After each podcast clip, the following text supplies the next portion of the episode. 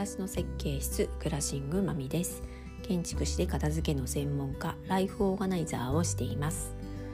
今日から3月ですね。3月というと引っ越しの多い月になりますので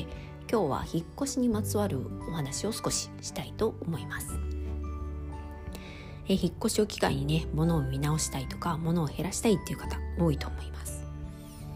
実際私も引っ越しのタイミングでお片付けに訪問行くことっていうのはとても多いです。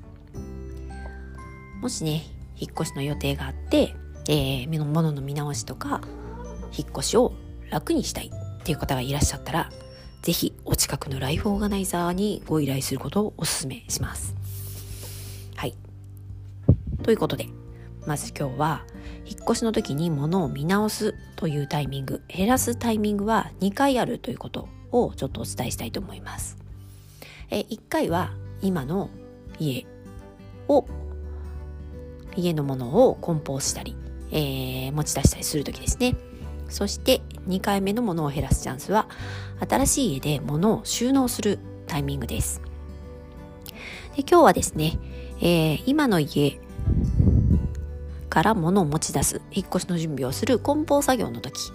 その時にちょっと気をつけるといいですよってことをお伝えしたいと思います、えー、まず今の家のものを全部段ボールに詰めないでくださいね。はい。入れる前には必ず、えー、次の家でも引っ越した先でも使うかどうか必要かどうか、えー、使いたいと思うか、まあ、それをぜひ考えながら入れてください。で手に取ったものが例えば「わあもうここ34年使ってないわ」だったり、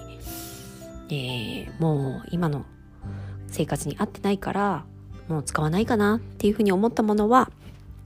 えー、もしその場で判断できれば手放すっていう方法がありますしもしそれで迷った場合は迷うという段ボールを用意していただいてそちらの段ボールに入れるようにしてください。そして、えー、段ボールは今の家を基準ではなく新しく引っ越した先での部屋ごとに詰めるのをおすすめします、えー、引っ越し業者さんもねこの段ボールはどの部屋に置きますかって聞かれると思いますし、えー、おそらく部屋ごとに段ボールを開けて収納していくっていう作業が生まれると思いますので、えー、部屋ごとに段ボールは、えー、入れる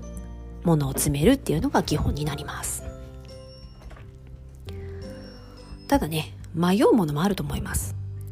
ですのでどの部屋か決まっていないものあどの部屋に収納するかが決まっていないものは、えー、それも分かるようにまとめておいて引っ越した先でそういった迷うものを置く場所っていうのも決めておくといいと思います。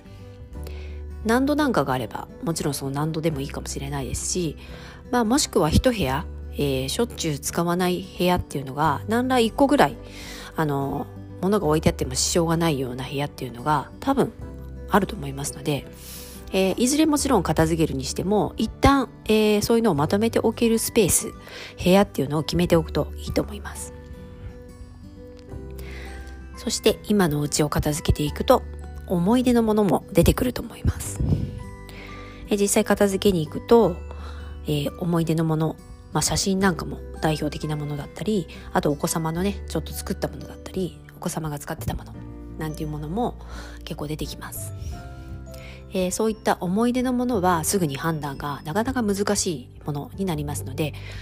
思い出のものだけを入れる段ボールというのも用意しておくといいと思います。またね紛れちゃうと結局思い出のものがまた新しい家でも点在するっていうことになってしまうので出るたびにあこれそういえばっていうふうに毎回迷うってことになっちゃいますので、えー、思い出のものは一つの段ボールにまとめることをお勧めします、まあ、この思い出のものの段ボールも、えー、どこに置くかっていうのは、まあ、決められたら決めておくと一番いいと思いますけどもしその場所もまだ決められないどうしようか迷ってるって場合は先ほどお伝えしたこう迷うものを固めておく場所に一旦置いておくといいと思います。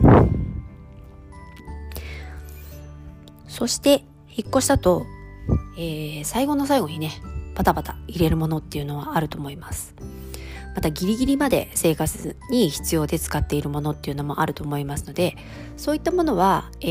ー、おそらく行った先でもまず最初に開けた方がいいものになりますので、えー、それらもすぐ開けるものとして分かるように段ボールに明示して詰めるといいと思います。はい。で、こうしてね、まあ、家のものは全部何らかの形で、えー、箱に詰めたり、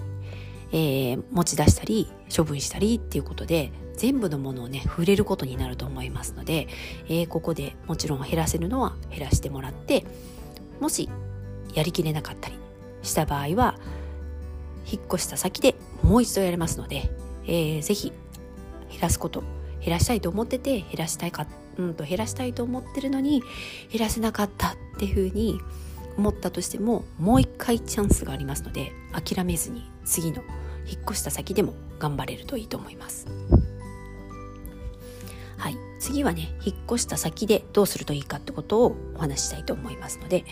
えー、またねいずれ引っ越しするかもしれない。また引っ越しの予定があるかもしれないって人はちょっと頭の片隅に置いといていただけるといいかなと思います。